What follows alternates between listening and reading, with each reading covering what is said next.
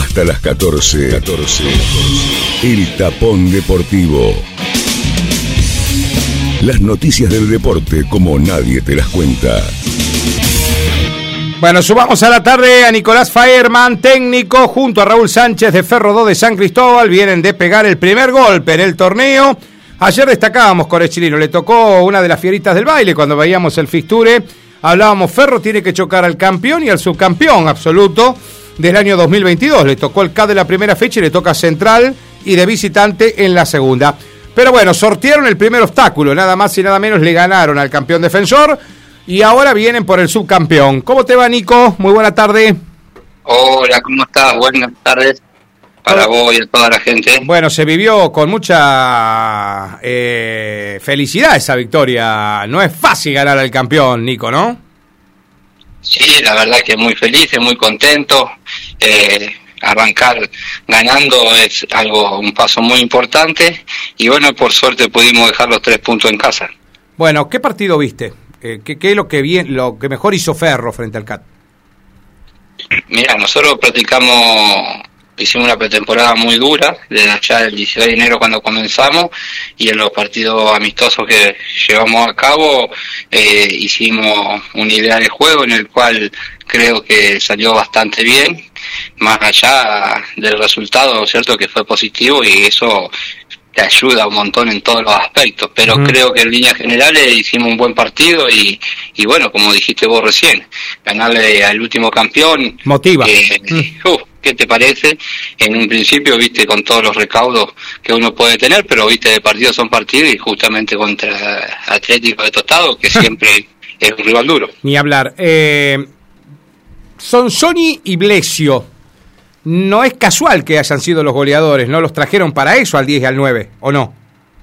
Sí, justo gracias a Dios en la primera fecha ya pudieron eh, hacerse, hacerse, hacerse del gol, más todavía del centro delantero, que ellos ¿viste? se alimentan partido a partido haciéndose gol, y bueno, gracias a Dios pudieron convertir, y, justo el otro chico también que trajimos de afuera, que en un remate pega en ambos palos y sale la pelota, cosa que una mala suerte terrible, pero bueno, casi los tres pudieron convertir. Claro, que eso motiva a ellos también, ¿no? Me imagino. Porque es una liga nueva, un equipo nuevo, y como bien decís vos, ¿no? Los trajeron para eso, como que todas las miradas están siempre sobre los refuerzos, ¿viste?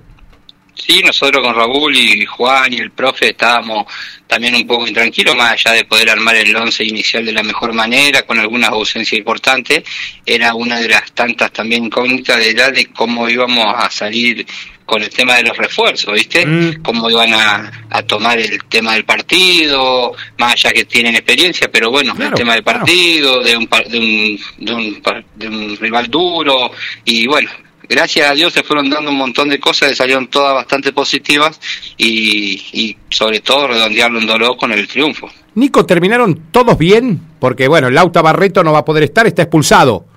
Pero digo, eh, ¿el resto terminó todo bien? Sí, terminó con un golpe el chico de Bulacio, que era el otro delantero que tuvo que salir también porque se le fue un golpe bastante duro de, en la mitad de la cancha y bueno, se le hinchó mucho el tobillo. El lunes eh, nosotros hicimos regenerativo, él fue, pero no pudo hacer nada. El martes le dimos descanso, él hizo un trote livianito solito, ¿viste? Pero ya ayer entrenó con normalidad y ya está a la par de los compañeros para poder contar con él para si es necesario para el domingo. O sea, tenés plantilla completa para viajar a Central. Sí, este domingo es la única baja que tenemos es el Colo, es el Colo, sí, que le dieron tres fechas y, y después todo el resto del plantel está a disposición y bueno, vamos a tener un dolor de cabeza importante como para poder armar el 11. Bueno, es el lindo dolor de cabeza ese Nico, ¿no? Sí, ojalá que lo tenga todos los domingos, ojalá sea así siempre. Es verdad eso, el lindo dolor de cabeza los entrenadores dicen cuando tenés todos los jugadores que pelean el puesto. Está bien. Eh, Nico, eh, en el planteo táctico, ¿ustedes con Raúl lo imaginan más o menos parecido al partido con el CAT, eh, al que pueden llegar a plantear con Central, o tienen otro, otro esquema para venir de visitantes? lo que nosotros tratamos de hacer es realizar el juego nuestro ¿viste? Esa es una de las ideas. Nosotros creemos que el CAT no juega de la misma forma que juega Central, pero bueno, es un año nuevo, muchos técnicos nuevos, muchos jugadores nuevos. Sí. Por ahí, como lo dijo el técnico de, de Tostado, se encontró con un ferro distinto a lo que él estaba acostumbrado y por Claro. ahí eso lo sorprendió. Y bueno, creo que nosotros también lo vemos de esa forma. Creo que nosotros funcionando bien, eh, haciendo las cosas que nosotros estamos practicando e intentamos hacer, eh, se nos va a hacer mucho más fácil. ¿Quién es el arquero de Sánchez y Faerman en Ferro? ¿Quién es el arquero de primera? Eh, Adrián Ortiz, hoy el arquero de primera. Ajá. O sea, eh, Caserito sigue siendo el arquero. Caserito salió lesionado por un golpe, nos asustamos porque pensábamos que era Ah, más, más fuerte, Sí. pero gracias a Dios solamente fue un, como una paralítica arriba de la rodilla Epa. que le inhabilitaba salir, eh, seguir y bueno, justo entró eh, Adrián. Adrián Busone. Que volvió, eh, Busone volvió, ¿no? No estaba. No, el año pasado la verdad que creo que no estuvo, o si estuvo, estuvo muy poquito, pero creo que no estuvo, Ajá. y volvió y lo hizo de la mejor manera, y bueno, Mm. ayudó también junto a los otros chicos a poder dejar los tres puntos en casa. Jugás con cuatro, ¿no? En el fondo, cuatro, tres, uno, dos. Son Sony. Eh, sí, sí, sí, Sí. sí, sí. Bueno, es decir, Sí. usás un esquema táctico eh, muy tradicional. No, no es que hay muchas sorpresas en la formación. Porque también puede volver Kiro. No, ¿sabes por qué te pregunto? Porque puede Sí. volver Kiro esta fecha. Sí, sí, cumplía. puede volver, puede volver. Eh, bueno, esta noche vamos a... a Ah, no está de- definido quién va a ser el volante central todavía. Eh, creo que los dos chicos que jugaron el, el domingo pasado lo hicieron de la mejor manera. Bueno, está bien. Nosotros- Por eso te preguntaba, Nico. Yo sé que es un compromiso. Kiro es un tipo con mucha experiencia. Pero si, sabemos- equipo sabemos- que sabemos. gana no se toca a veces, ¿no? Sí, a veces sí. Vuelve también el chico, puede volver el chico de Videla, Ah, que Videla. es otra de la incorporación. Ah, el chico que, claro, de Independiente no podía jugar esta fecha. Claro, no jugó, cumplió ya el domingo y bueno, Ah. ellos dos están a disposición y bueno, esta noche vamos a hacer, eh, vamos a tratar de parar el 11 como para, para ya el domingo ponerlo en cancha. Perfecto. Videla es 2-2, ¿no? Es marcador central 2, ¿es o 6? Puede jugar de ambos puestos y también puede jugar de lateral derecho. Ah, puede jugar de las dos, eh, las dos posiciones.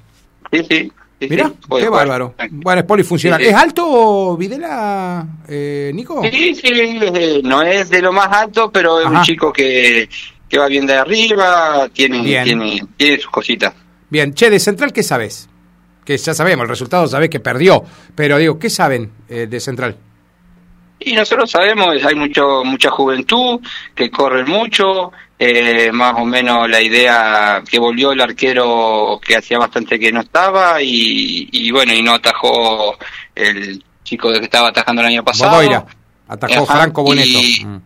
Ajá, y bueno, y, pero como te dije recién, nosotros vamos a tratar de hacer nuestro juego, más allá que el rival siempre juega, por supuesto, ¿viste? Pero vamos a tratar de hacer lo nuestro como para poder imponernos en el campo y bueno, ojalá que, que pueda ser eh, lo mejor para nosotros. Bueno, el objetivo, claro, Nico, lo volvemos a reiterar, ¿no? Me imagino que es siempre estar ahí en el lotecito de los clasificados y si se puede rasguñar el de los cuatro, ese es el objetivo que tiene Ferro. Sí, sí, Ah. quédate tranquilo que nosotros más allá de haber... No se cambiaron los objetivos desde la última vez que charlamos entonces, siguen siendo lo mismo. No, ah, bien, no, bien, el- bien. El, bien. objetivo es clasificar Bien. y una vez que está clasificado terminar en lo más arriba posible y bueno, y como te dije, tratar de dejar a Ferro lo más alto posible en el final del año. Ni hablar. Bueno, contame ahora fuera de esta nota entre nosotros la cábala. Me dijo Jeda que la cábala es bastante costosa, pero hay una cábala. Se ríe Los invitó, los invitó a comer Ojeda a los chicos de afuera Ajá. y, y bueno, entonces este domingo lo va a tener que traer de nuevo para que, que almuercen en la casa. Ah, así que esa va a ser la cábala. No le va a salir muy barato al presidente Ferro. ¿Qué decís, Bonico? No, para nada, para nada. Así Qué que, que bueno, se va a tener que jugar el presidente. Che, Nico, te dejo un abrazo grande. Como siempre, agradecerte las atenciones. Mandarle un saludo muy grande a Raúl y va a ser un gustazo encontrarlos en la cancha de Central y vamos a estar con nuestro equipo deportivo el, día domingo. ¿eh?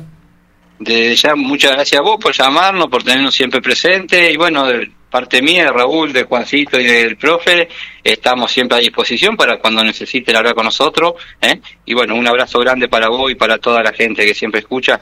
Muchísimas gracias. Gracias, eh, un abrazo grande, Nico. Quédate todo bien.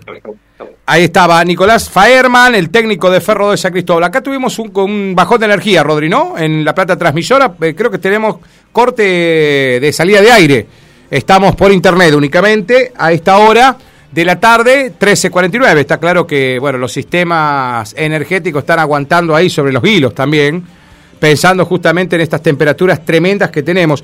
Mirá, no le preguntamos a ninguno de los dos entrenadores Está bien, alguien me va a justificar que se juegan a la hora 20 los partidos, 21, ponele, de la fecha número 2 del campeonato, pero realmente no sé si esperábamos arrancar el torneo con temperaturas tan altas, porque una cosa es jugar de noche con 32 grados durante el día, digo, no hay ningún tipo de inconveniente, es una temperatura de verano, pero ya superar los 35 grados en cualquier ciudad del mundo ya es una ola de calor, digamos.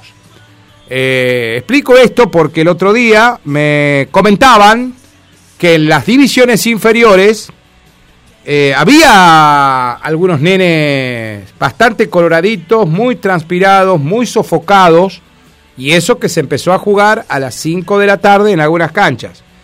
El domingo, nosotros también veíamos con Mauro, desde la parte alta, que el partido que arrancó acá a las 5 de la tarde en reserva, los jugadores realmente en el momento que se arrancó, se arrancó con una temperatura muy elevada. Había casi 40 grados de sensación térmica en el momento que se arrancó el partido de reserva.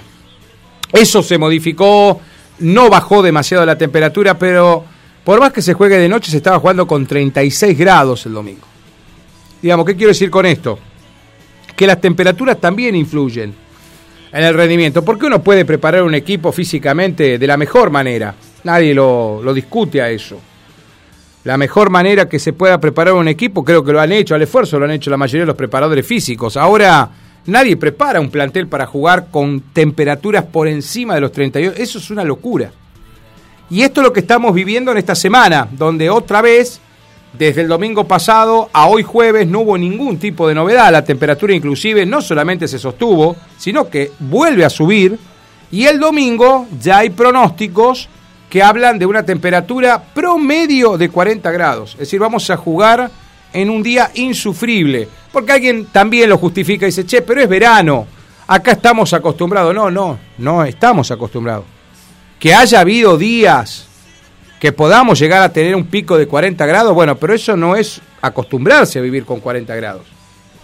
Menos a, a una actividad física. Y yo reitero, a pesar del esfuerzo, que se hace con esto de jugar los partidos de noche, la temperatura es elevada igual. Se juega con una temperatura insufrible el campeonato. Esto también es mérito de los equipos, ¿eh? Se la aguantan los jugadores, loco. Está bien, se la aguantan en serie nomás. No, no. Hay distintos campeonatos en la provincia de Santa Fe que se juegan con estas temperaturas. La Copa Federación, un partido de primera se juega a las 5 de la tarde y se jugó con una temperatura realmente muy, muy elevada. No estamos diciendo que no el calor sea acá en Ceres o en la Ceresina nomás. No, no, se está jugando partidos en temperaturas tremendamente altas. Esperemos que no haya ningún tipo de consecuencias, nunca pase nada. Pero el calor que está haciendo es tremendo.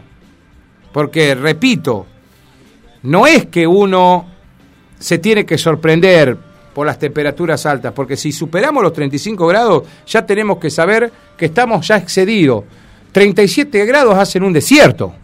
Más o menos el que sabe de geografía sabe que en un desierto hace de promedio 37 grados durante el día. Bueno, acá superamos las temperaturas de los desiertos. O sea que estamos jugando a una temperatura extrema. Y el domingo vamos a volver a tener esas temperaturas. Y los chiquitines de inferiores, más allá de los horarios con los que se ha definido jugar la fecha, también van a jugar con temperatura muy alta. ¿Esto qué quiere decir? Que yo realmente tengo que destacar la tarea que están haciendo todos los preparadores físicos, la entrega, los papás de los más chiquitines que no dejan que falte nada, hielo, agua, porque realmente estamos...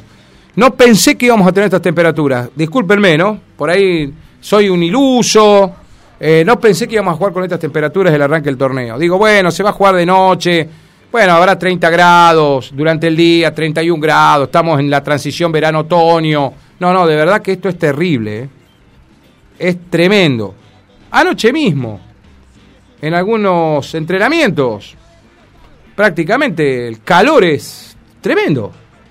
Es decir, la preparación del equipo, por más que sea de noche, no hay, no corre ni una brisa en algunos lugares. Y de verdad es sacrificio eso, ¿eh? Así como decimos cuando hace sacrificio el jugador para ir a jugar en el invierno, a entrenar, viste, que vos decís, ¿cómo puede ser que entrene nueve de la noche con un frío de perro? Bueno, lo hace con el calor también. Eso es valedero, eso hay que reconocérselo también a los jugadores. Y repito, a los dirigentes también, porque son los que tratan de que no falte absolutamente nada, viste. Pero bueno, vamos a hablar un poquito de lo que nos han dejado los protagonistas de la tarde. Eh, bueno, hablando Nicolás Faerman, una formación de ferro que se va a cerrar esta noche. Creo que Elvio Acosta tiene más o menos claro cómo va a venir a plantear el partido al Club Atlético Ceres Unión. Una formación de Sportivo de Villaminetti que no va a tener variantes, a la que jugó frente a San Lorenzo Tostado. Eh, un equipo que también trata de, con la actitud, compensar la falta de fútbol, lo dijo Elvio Ramón Acosta. El plantel se tiene una convicción enorme y el control sobre un jugador clave en Cacu sobre Santiago Córdoba. Viene a trabajar sobre Santiago Córdoba. Habrá que ver cómo implementa el plan B Atlético Ceres Unión. Porque Córdoba alguna posibilidad frente al arco va a tener Chirola, eso no lo dudo. Chirola le va a patear a todos los equipos de la liga. Nadie lo va a neutralizar. ¿Pero por qué? Porque es un jugador que se origina su propio espacio y es un jugador tan habilidoso que se hace el espacio sol. Digamos mientras esté en juego, Santiago es un, jugador que le va a patear al arco a todos los equipos vengan a plantear el partido defensivo que le vengan a plantear. Si es imposible que Córdoba un tiro al arco no patee en un partido. Podrá estar más acertado, menos acertado, pero va a patear al arco. Igual lo que va a buscar Sportivo de como la gran mayoría de los equipos que van a enfrentar a Cacu, a este Cacu modelo 2023, es que Santiago Córdoba no dañe no solamente que no patee el arco, que no asista a un compañero. Que es lo que hizo el domingo con el turco Elía. Porque el que lo molesta a Alejandro Díaz es Santiago Córdoba. Olfateó que ya el defensor le había entregado una pelota complicada al arquero de Servi. Córdoba le fue a meter presión al arquero. Se equivoca Alejandro, más allá de que después, pobre, se lesiona Alejandrito. Pero bueno, en la caída le roba la pelota y lo asiste al turco Elías. Es decir, ya ahí lee muy rápido Córdoba la situación. ¿Qué es lo que busca Sportivo Villaminetti? Lo que van a venir a buscar todos los equipos que lo van a enfrentar a Cacu. Que no le haga daño Córdoba. ¿Se podrá neutralizarlo 100%, en un partido 100%? No. No, imposible neutralizarlo en un partido al 100%. Va a originar posición, posibilidad de ataque pero el resto de Cacu va a tener que tener el cuchillo entre los dientes porque así viene a jugar lo esportivo Villaminetti el partido. Con una actitud, como dijo Acosta, acá hay que poner en juego otras cosas más allá de lo futbolístico. Y la actitud no es pegar una patada al rival alevosa para que te expulsen como un gil. No es de guapos esto. Es de gente que medianamente piensa medianamente les digo, no es que tenemos que ser cerebros pensantes 100% en un partido, porque esto no es ajedrez, es un partido de fútbol, hay una dinámica. Pero no podemos ser tan pelejiles y pegar una patada levosa, porque no, yo tengo actitud, actitud de qué? Soy un animal. No, no tenés actitud. Actitud no es pegarle una patada levosa al rival. Y por el otro lado viene Ferro, en otra cancha, en otras condiciones ante un rival que va a tener variantes. Central es un rival que va a tener variantes. Ferro sabe que le ha costado históricamente la cancha central a Ferro. Hace rato que Ferro no lo vence a Central. Cada vez que ha venido a la cancha central, la última, vez, la última excursión de Ferro fue con el problema que tuvieron los jugadores, que después muchos de ellos están todavía expulsados, tienen años de suspensión, etcétera, etcétera, etcétera. En aquel problema que fue contra Basualdo y que después terminó pagando el plato roto algún jugador que no hizo nada, ¿no? Pero bueno, eh, Ferro viene, viene con ese capítulo de borrón y cuenta nueva, viene con un ciclo nuevo, Faerman Sánchez van a tener que abstraerlo al plantel de Ferro. Ferro viene con otros elementos. Son Sony y Blesio nunca jugaron en esta cancha. Va a poder tener a Videla, habrá que ver si está en condiciones de volver a, eh, de poder ser el defensor. Para eso lo trajeron, para jugar. ¿Y qué va a pasar con el volante central? Yo creo que Quiro Fernández va a jugar de relevo. Porque me parece que lo dejó demasiado conforme. El, mensaje entre línea de Nico Faerman lo dejó muy conforme Ferro frente al CAT. Y Central no juega igual que el CAT, pero en muchas cuestiones por la individualidad de sus jugadores se, asemejan. Y lo que Ferro tiene que venir a pensar en este partido, esto ya corre por mi cuenta, es que Central va a estar desesperado por un resultado que quiere encontrar rápido, que es ganar un partido. Central el domingo va a entrar a la cancha con la meta de ganar ese partido para callar algunas voces, para que mejore un poco la tensión después de aquella derrota frente a San Lorenzo Aprosetti. Una derrota que caló más hondo de lo que debería haber calado cualquier derrota. Central va a entrar con eso. Entrar nervioso no. Pero parecería que la autoimposición que se hizo Central es la del margen cero. Y tal vez ese también es un error. Porque de las tantas cosas que dijo Chirino ayer, entonces, ¿qué vamos a salir a decir cuando perdamos 16 partidos? Autoimponerse el margen cero es muy difícil. Porque no existe el margen cero. El margen de error cero, perdón. No existe ninguna disciplina deportiva. El margen de error cero no existe. Y presionarse que hay que ganar o ganar para no volver a estar en la boca de todos los que salen a hablar en este momento, que solamente una victoria tapará todas estas cuestiones, sería un error. ¿eh? Lo que tiene que hacer Central, porque si Ferro viene pensando en que Central también puede llegar a tener una autoimposición del margen de error cero para este partido, Ferro puede especular con eso. Es decir, puede especular el rival con eso. Es decir, esto es lo famoso que decimos cuando vos estás vivo en la cancha, vos olfateás cómo es la situación. Bueno, bueno, venís a pasear. Venís a plantarte, a enfrentar a un rival que puede llegar a estar presionado por un resultado, siendo local en este contexto. Y habrá que ver también qué otras condiciones hay en la cancha central. Cuando ingrese el equipo y ingrese el cuerpo técnico. Entonces, esto también lo va a olfatear Ferro. Esto también lo tiene que ver Ferro. Más allá de lo que va a proponer futbolísticamente, que al fin y al cabo lo que vamos a juzgar nosotros es lo futbolístico. Con Mauro. No vamos a juzgar otra cosa. Vamos a juzgar lo futbolístico. Y veremos si es que realmente algunos jugadores de Central, como nos han dicho, porque yo no lo he visto, están por debajo del rendimiento individual. Mañana vamos a charlar con alguno de los jugadores de Central, eh, pensando en este rival que va a ser Ferro 2 de San Cristóbal. Ya habló Nico Faerman, Ferro confirma su plantilla esta noche. Mañana podríamos tener un informe preliminar. Mañana vamos a tener algunos de los muchachos también. Vamos a pedir algún informecito eh, previo y preliminar en algunas canchas, ¿eh? Porque, bueno, vamos a preguntarle algo, eh, seguramente un informecito a Alejandro Cabrera, eh, a ver si va a jugar o no. Mañana le vamos a pedir un informecito cómo va a ir a enfrentar al Club Atlético Tostado. Fíjate qué linda fecha esta, porque Esportivo Villaminetti y Caco empataron los dos en la primera fecha. Selva y San Ambrosetti ganaron los dos, chocan en esta fecha. Fíjate que Arrufó viene de perder, el K de perder y chocan los dos en esta fecha. Bandera viaja a Libertad, ahí hay una diferencia, Libertad ganó, Bandera perdió. ¿Cómo son los cruces, no? Ferro ganó, Central perdió. Y Unión de San Guillermo, San Lorenzo Tostado. Qué lindo duelo ese, ¿eh?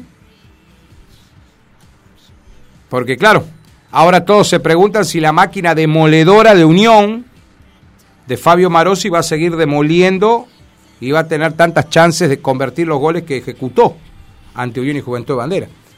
Linda pregunta. Veremos. Esto es lo lindo que tiene lo previo. Después, cuando los jugadores se mueven, el lunes venimos y hablamos de otra cosa totalmente distinta, porque los resultados, al fin y al cabo, siempre los tenemos con el diario del lunes, ¿o no?